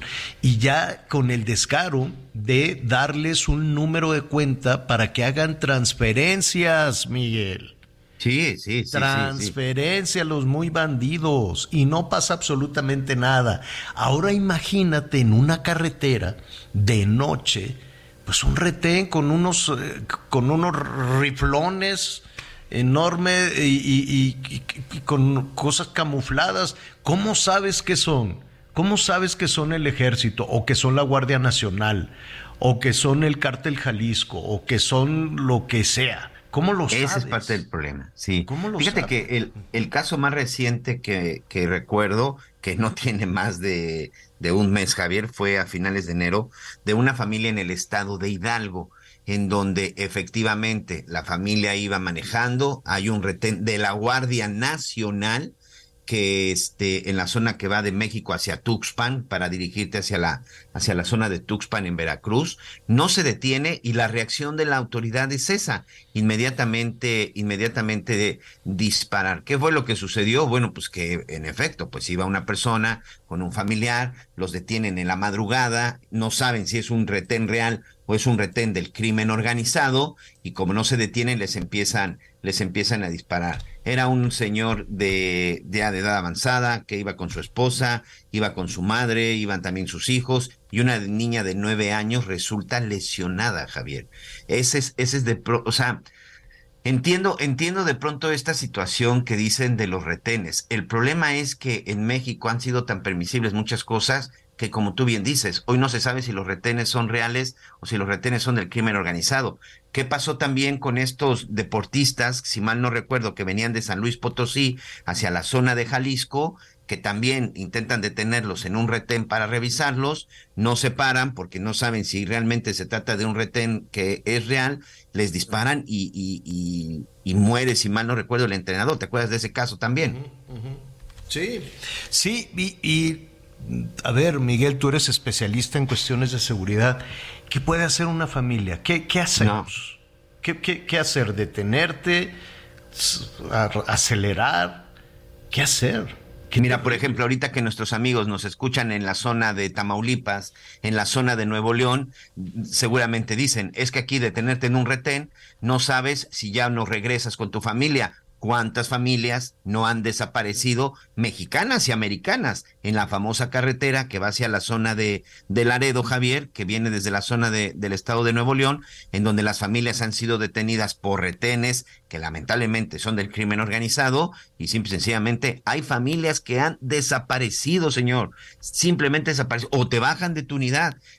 Mira, al final, si lo analizamos y siendo crudos y realistas, el problema es que se dejó crecer esto de tal magnitud que hoy tenemos un monstruo con varios tentáculos en donde tú como, tú como ciudadano dices, ¿qué hago? ¿Me detengo o no me detengo? Si me detengo, existe el riesgo de que no sea real y de que me secuestren, de que abusen de, mi, de, mi, de, mi, de mis hijas o abusen de mi esposa o que me asalten o simplemente de, de, asesinarme. Pero si no me detengo y es el ejército, corro el riesgo de que pues, me disparen. Al final, el ciudadano se queda en medio de qué es lo que tengo que hacer. O sea, hoy, ¿qué es lo correcto? Y eso, ¿sabes qué? Lo correcto es tener una estrategia adecuada, un protocolo claro, que no se tiene una formación adecuada. El ejército dice, oye, a mí me entrenaron para esto y a mí me pusieron en la calle. Y resulta que eh, la Guardia Nacional y el ejército pues es lo mismo. ¿Qué entrenamiento tienen? ¿Qué protocolo tienen? Y entonces el, el origen, la falla está en el origen de esa estrategia. Exacto. ¿Y cómo lo solucionan? Ah, pues pon retenes y ya. Qué terrible. Tenemos que hacer una pausa. Pero yo le recomiendo que no se vaya. Miguelón, tú ya tienes, bueno, entre hoy y mañana, ¿ya tienes tu fan ID? O de plano ya vas a ver los partidos de lejos. Y, además ya viene la, ya viene el nuevo, la convocatoria de la selección, ¿eh? lo platicamos regresando. Ándele pues, volvemos. Conéctate con Javier a través de Instagram. Arroba Javier-Alador. Sigue con nosotros. Volvemos con más noticias. Antes que los demás. Todavía hay más información. Continuamos.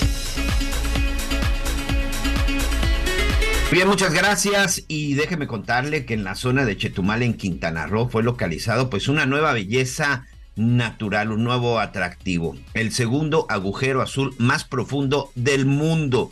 Se trata nada más de una profundidad de 274 metros y 13.690 metros cuadrados de superficie.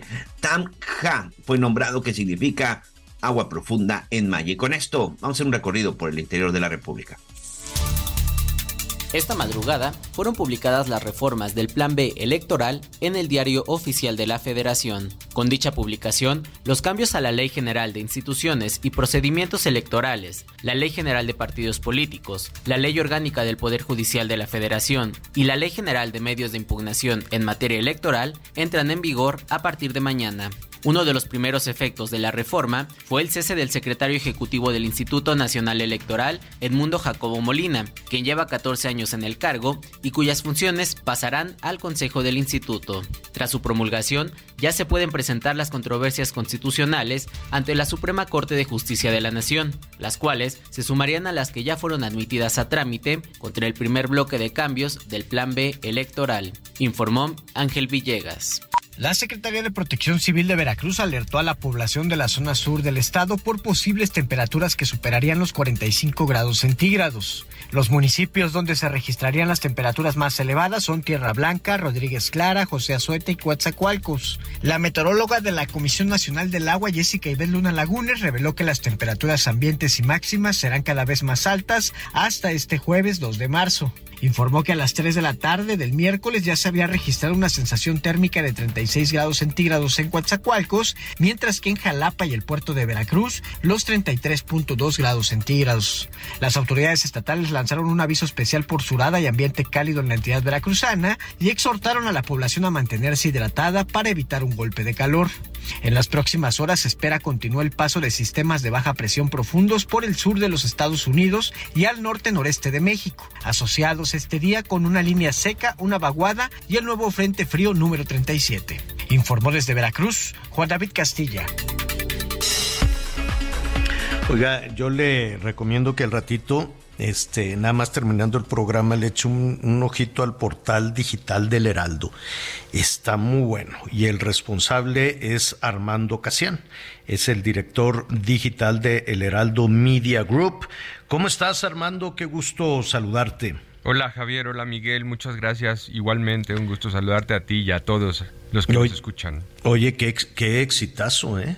Sí, Verdaderamente. La, ¿cómo? la verdad es que sí, eh, nos ha ido muy bien. eh, hemos visto una buena respuesta por parte de, del público que, que le gusta informarse con nosotros y que estamos llegando a ellos de la manera en la que les gusta recibir la información, que como tú bien sabes, hoy es un reto, ¿no? Y, y Comscore, que es como la, la empresa, un IVOPE o- que mide audiencias, pero a nivel digital, ¿no? Hace, hace censos eh, con todas las páginas y las divide eh, por categorías y, y por tipo de, de contenido. Y ahí nos, nos marca ¿no? precisamente como News and Information como el medio más, más leído en, en México, ¿no? De O sea, primer lugar. En primer lugar, así es, así es. Hombre, y ya te- yo creo que te crees mucho, me parece muy bien. No, hombre, Te- felicitamos por eso.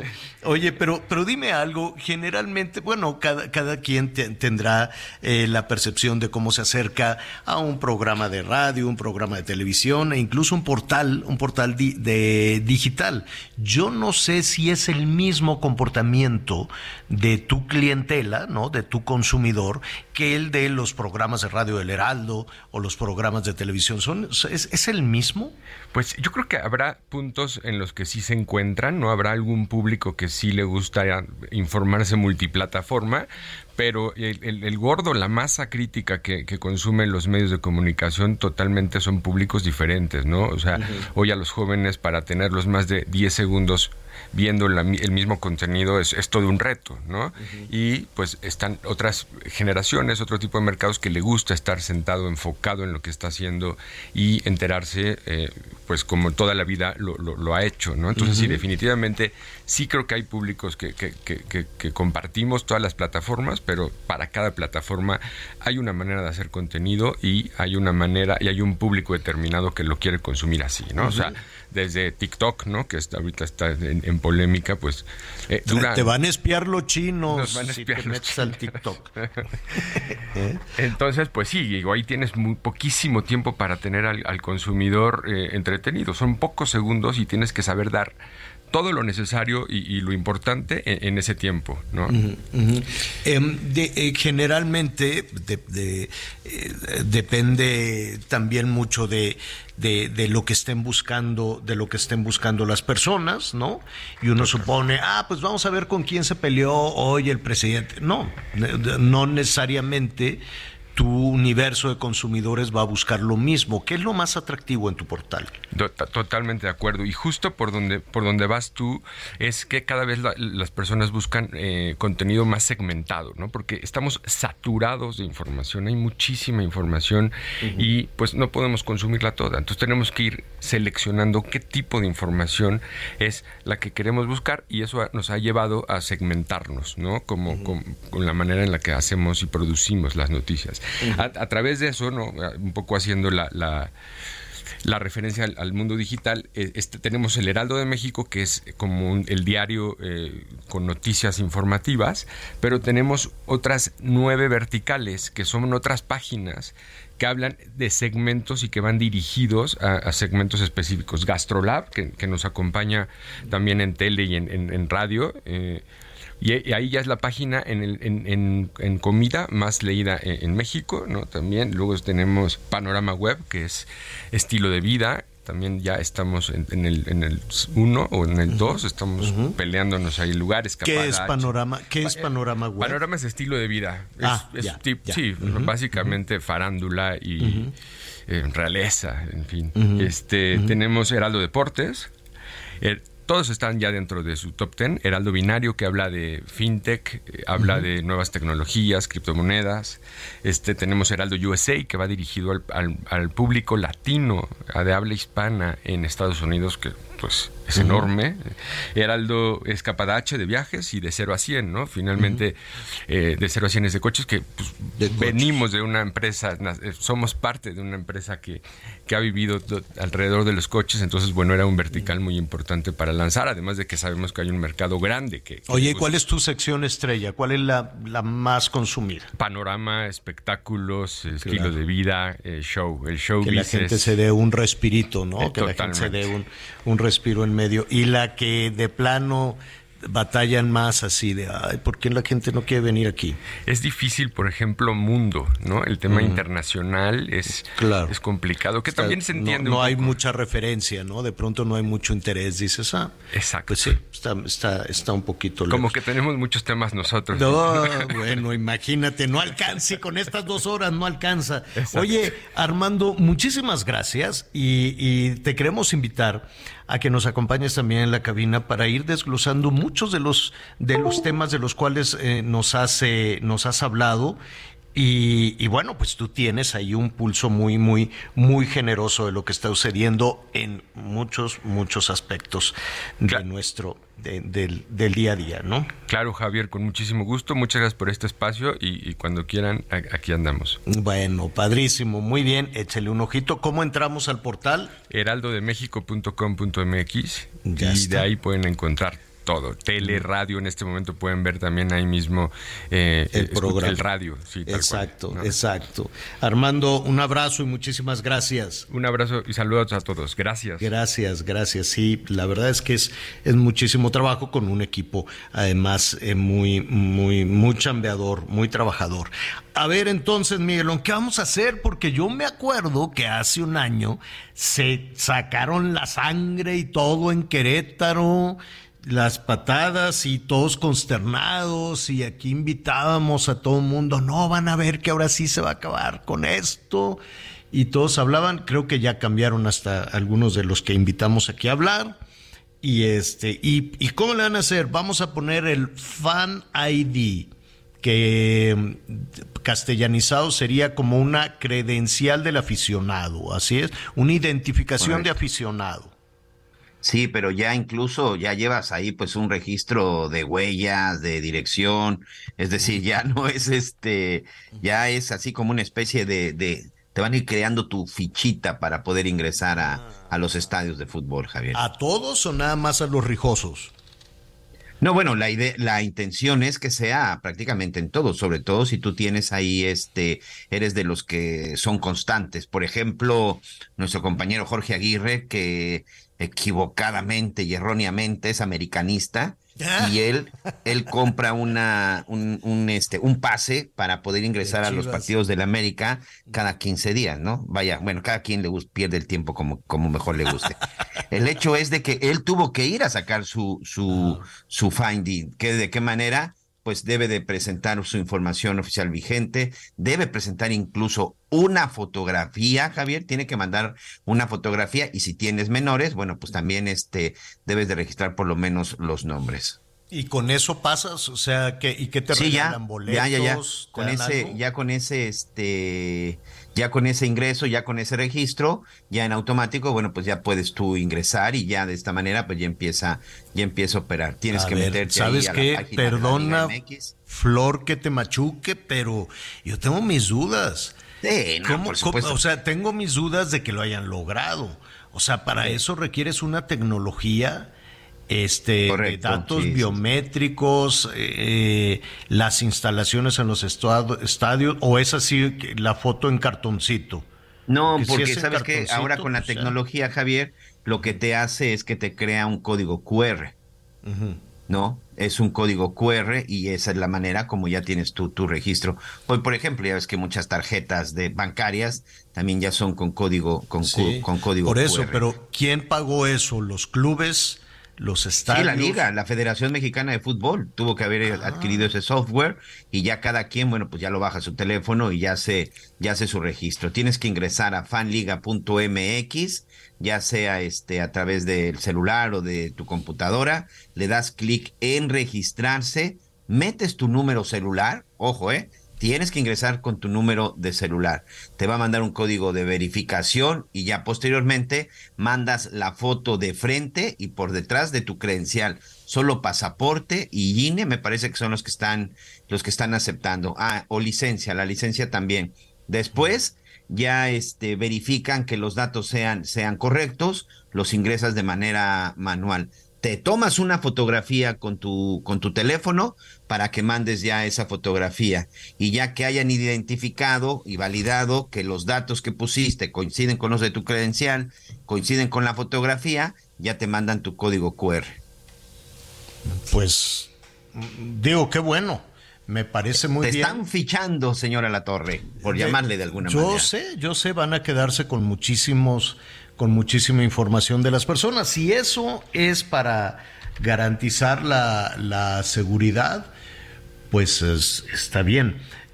A, a ver, ya es un hecho, o sea, ya la gente va a Ya, entrar ya, ya, ¿cuándo? ya a ¿Este partir de, mañana, a partir de los eh, lo- de mañana, ya debes de ingresar con tu fan ID. Ya debes de tener tu fan ¿En, ID. si en ingresar. Querétaro o en el Azteca, en todos? Por ejemplo, no, por ejemplo, ahorita de la que te estoy leyendo, tiene que ver con el Estadio Azteca. Ah, bueno. No, se supone que ya todos los estadios lo tienen que empezar a aplicar. Lo que sí, fíjate que vamos a investigar, no sé si eh, mañana vamos a invitar a Edgar Valero porque ya nos gana el tiempo, pero lo que sí tenemos que hacer es que eh, no sé si con todas, este, por ejemplo, si yo ya me registré con esta información que saqué del Estadio Azteca, no sé si este ya me sirve para el de Jalisco, para el de la Azteca, para el de las Chivas, para el de Monterrey, para el de Tigres, para el de Puebla. No sé si es por estadio o es ya o es todo para la Liga MX. Fíjate que eso sí no lo sé, señor, pero lo voy a Pues hay que, hay que, este, pues quiénes son los responsables de todo esto. La Federación Mexicana de Fútbol. Pues también los podemos, este, buscar. Los invitamos, sí, señor. De nuestros, de nuestros compañeros, porque pues sí es, sí es importante. Oye, y No, bueno. saludos a Querétaro, nuestros amigos que nos sintonizan por allá. Eh, sí les habrán cumplido. Ya no supe qué pasó. Eh, Fue aquello una cosa terrible, terrible, terrible la, la, la mm, actuación que hubo y luego decían, pues ya las, ¿cómo les dicen ahora las porras? Las barras. Las barras. Las barras no van a ir, se van a quedar, pero y después pasó la calentura de toda esta situación y pues yo veo que las barras o las porras pues siguen en, vaya, no, no, no siento que se haya modificado, tal vez es una percepción errónea de su servidor, pero pues ya vamos a ver Vamos a ver qué sucede con eso. Me parece que la inversión para esta identificación del aficionado, eh, pues es alta. Tú ya la sacaste, tú ya tienes la tuya. ¿La de Fan ID? Ajá. No, señor. Ah, bueno. Y no, y no sé si la voy a sacar. Para no darles todos tus datos. Pues la verdad, la sí, gente. y la otra, te soy sincero, tiene mucho tiempo que no voy a gastar mi tiempo ni mi dinero en un estadio de fútbol porque no. ¿Por culpa de las chivas o qué? Pues sí, por culpa de las chivas y por el pésimo nivel que tienen. Sí, la verdad es que sí. Que además no es tan barato ya ir a un estadio de fútbol y al de no, las chivas no. menos, ¿eh? Es No, carísimo. ya lo sé, Creo que de pronto en una, en una especie de, de castigo a tu equipo cuando no está funcionando. Sigo y seguiré siendo chiva, pero pues también tengo que reconocer que eh, eh, desde hace mucho tiempo para puras vergüenzas. Pero en general el fútbol mexicano, ¿eh? En general el fútbol mexicano. Y sobre todo, ¿sabes qué? Porque yo era un aficionado de que cada que cambiaban playera, mi mujer ya no sabe qué hacer con todas las playeras que tengo del Guadalajara, Pues señor, que creo que a a la playa. Déjate, Desde mira, que sugerencia. Desde que empecé a trabajar. Sugerencia, déjate crecer un poquito la, la barriga, ¿no? Para que te quede más justa la playera. Y así ya tienes grande, una no, no, colección para la Semana Santa. No, no, no. No, pero en verdad sí era de esos aficionados que le gastaba, que le invertía. Y hoy la verdad es que soy de esos aficionados que me siento ofendido, que me siento lastimado de ver las vergüenzas que juegan mis chivas y en general en los equipos mexicanos, ¿eh? Oye, y, mira qué rápido se nos olvidan, se nos olvidan las cosas, ¿no? El papelazo que se hizo en, en el Mundial y luego, pues no, que van a traer ahora sí a un picudo internacional y luego, bueno, pues ya la responsabilidad recae en Diego Coca, ojalá le vaya bien, ¿no? Ojalá tenga, pues... Esta... Hoy, por ejemplo, Diego Coca, ahorita, este, las redes deben de estar ahí muy atentas porque hoy se va a dar a conocer la primera convocatoria de la selección mexicana, porque tiene su primer encuentro este, muy pronto. Eh, me parece que es con estos super equipos de la CONCACAF, con todo respeto a nuestros amigos centroamericanos, Surinam. para una de este asunto de la Nation League. Entonces se viene la primera, la primera convocatoria en cuestión de minutos, la primera convocatoria del Tri. Que bueno, eh, nada más te voy a decir una cosa, entre las cosas que se dicen, el primero que ya está en la lista es Memochoa, imagínate los cambios. ¿Cómo? Sí, ya uno de los que parece que sí está confirmado es Memo Ochoa, el portero de la selección de los últimos 20 años. Creo que es uno de los primeros. Bueno. Bueno, pues este, mira, pues mucha, mucha suerte. ¿Qué, qué, qué percepción nos queda de pronto de, de, de la selección que se quedó como atorada, ¿no? como más o menos rodando en lo mismo, rodando en lo mismo. Entonces, este, pues, pues veremos, veremos, veremos qué es lo, qué es lo que sucede. Entonces, este primer partido, pues eh, digo, yo creo que los convocados lo primero que van a hacer es sentarlos a todos, ponerles ah, un pizarrón, un vamos mapa a enfrentar y decirles dónde está Surinam, ¿no? Exacto, vamos a enfrentar a Surinam este poderos, poderosísimo equipo de Surinam. Con todo respeto, 23 con todo de marzo. Mira, déjame decirte, Surinam, bueno, es un país sudamericano para nuestros amigos que de pronto no pensamos, no, pues será por ahí este, en el, no, no, no. En Está África, en el Atlántico, algo le habrán aprendido en Surinam de los brasileños, ¿no? Porque pues está, si no me equivoco, pues hace frontera con Brasil, un país chiquitito, chiquitito, chiquitito, este, de, que, que tiene mucho raíces holandesas, fíjate. Pero, pero bueno, se van a enfrentar con, con Surinam, que no es, creo, quiero suponer No, no que es potencia, es, señor. que no es una, Es una, cosa es una isla pequeñita que está ahí en la zona de las Guayanas. Y sí, como dices, el, el, el, el más cercano que tiene, pues es, es Brasil, pero pues es chiquitito. Bueno. Oye, este, entonces hoy es la, y van a ser los primeros convocados, ¿no?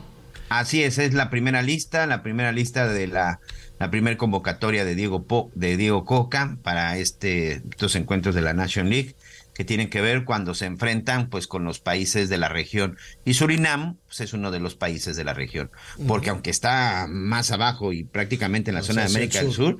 No se no se no se mide con Brasil con Argentina No, no, no, es de ahora sí que es de Hasta ahí. Surinam para arriba hasta Ah, ahí De Surinam para arriba. Sí, porque Surinam luego vienen las patadas con Jamaica. Ah, que los jugadores jamaiquinos, ¿cómo le dan patadas a los de la selección? Como que los ven chaparritos, nos ven así, este. y ya últimamente no es tan fácil ganarle a los jama- a la gente de Jamaica eh No, no, no, no, no, no. Son, son gra- grandulones y se van a las patadas. Así limpio, limpio, limpio el fútbol de Jamaica no lo es. lo que es ese y el hondureño cuidado Ah, los de Honduras, saludos en Honduras, pero qué Sí, feo no, Honduras juegan. también son durísimos. Qué feo juegan también, dan una serie de patadas tremendas. Bueno, pues esto va a ser al rato. Diego Coca es que es argentino, ¿verdad? Argentino, señor, así es. Mm. Argentino y es un jugador que estuvo mucho tiempo en México, se retira en México. Su carrera como técnico también ha sido en México. Una carrera buena, exitosa. Después de 50, 60 años hizo campeón al Atlas y luego lo hizo bicampeón y posteriormente estaba haciendo algo importante en Tigres. O sea, es un buen entrenador, pero un buen entrenador en el fútbol mexicano, que creo que eso no era lo que se necesitaba para que la selección mexicana tenga. Pero insisto, le deseamos la mejor de las suertes a Diego Coca y a la selección. Eh, sí, sí, así es. Eh, no les cayó nada bien la idea allá en Tigres, ¿no? Nada bien la idea allá en Monterrey.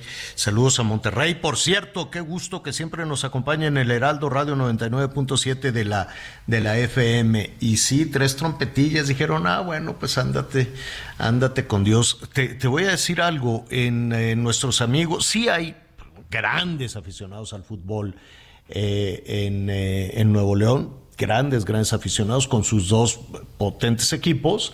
Pero este, yo he visto que le pone, el aficionado regio le pone más interés a sus equipos, a sus equipos este, locales que a la selección, ¿eh? Sí, claro. los partidos de la selección, ah, sí, como no lo veo, pero no, nunca la selección le gana a los partidos clásicos del aficionado regio. Nunca. No, y los, y los juegos entre Monterrey y Tigres, bueno, son verdaderamente hoy esos son los clásicos, porque ya América Chivas, que por cierto de cerca, ya a nadie le interesa, esos, clásicos ya no existen. Ya. Oye, vamos a hablar con las Chivas para ver qué te hicieron, Miguelón. Pues qué, me hicieron, señor, que son una vergüenza, es una vergüenza, o sea, ya las Chivas ya dejaron de ser lo que era antes. Yo recuerdo aquellos clásicos en donde todas las, todavía con Jorge Vergara, que en paz descanse, todas esas discusiones que se daban cuando y salía y apostaba contra Emilio Azcárraga y te provocaba que tú también apostaras y que hoy así que te pusieras la playera. Mira, yo no digo que salgan y que se maten, pero eso de que salen y, y se ven y se besan y se abrazan, no, no, no, ya. Se terminaron los clásicos. Clásicos en Monterrey. Monterrey Tigres, ellos sí siguen, creo, mostrando lo que es un clásico, la rivalidad y sobre todo, antes incluso, Javier, en la década de los 80, 90, ya para terminar, era muy difícil ver que un jugador de la América se fuera a las Chivas, un jugador de las Chivas se fuera a la América. Las grandes figuras que tuvieron Guadalajara y América, o sea, yo no veía a Cuauhtémoc Blanco nunca jugar con una camiseta de las Chivas, o yo nunca hubiera visto a Omar Bravo este, con una playera de la América, o, o un Fernando Quirarte, Demetrio Madero, o sea, esos jugadores que verdaderamente te, te, te, te, hacían que te sentaras, yo no los veía con otra playera que no fuera de las Chivas, pero jamás con la del América. Y ahora, no, hombre, juegan con la de las Chivas y se duermen con la del América. Oye, pues ya que estamos hablando de los regios, este, ¿qué tal? Mira, uno, unos frijolitos con veneno, que es así con asiento, un taquito de, de, machaca o de atropellado. ¿Y qué quieres, cabrito o unas este o unas puntas? unas puntitas. Puntitas me gusta. Ándele, pues, pues eso vamos a comer entonces. Comida regia. Me parece muy bien. Saludos, Anita Lomelí, que estuvo ocupadísima hoy. Mañana estará con nosotros. Miguel Aquino, gracias. Señor, buenas tardes, buen provecho. Yo soy Javier Alatorre, ya lo sabe, diez y media en hecho. Se va a poner buenísimo, no se lo pierda a las diez y media. Siga con nosotros en el Heraldo Radio.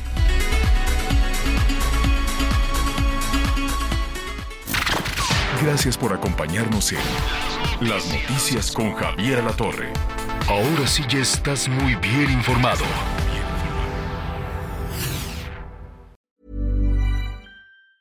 Planning for your next trip? Elevate your travel style with Quince. Quince has all the jet setting essentials you'll want for your next getaway, like European linen, premium luggage options, buttery soft Italian leather bags, and so much more. And is all priced at 50 to 80% less than similar brands. Plus, Quince only works with factories that use safe and ethical manufacturing practices. Pack your bags with high-quality essentials you'll be wearing for vacations to come with Quince. Go to quince.com/pack for free shipping and 365-day returns.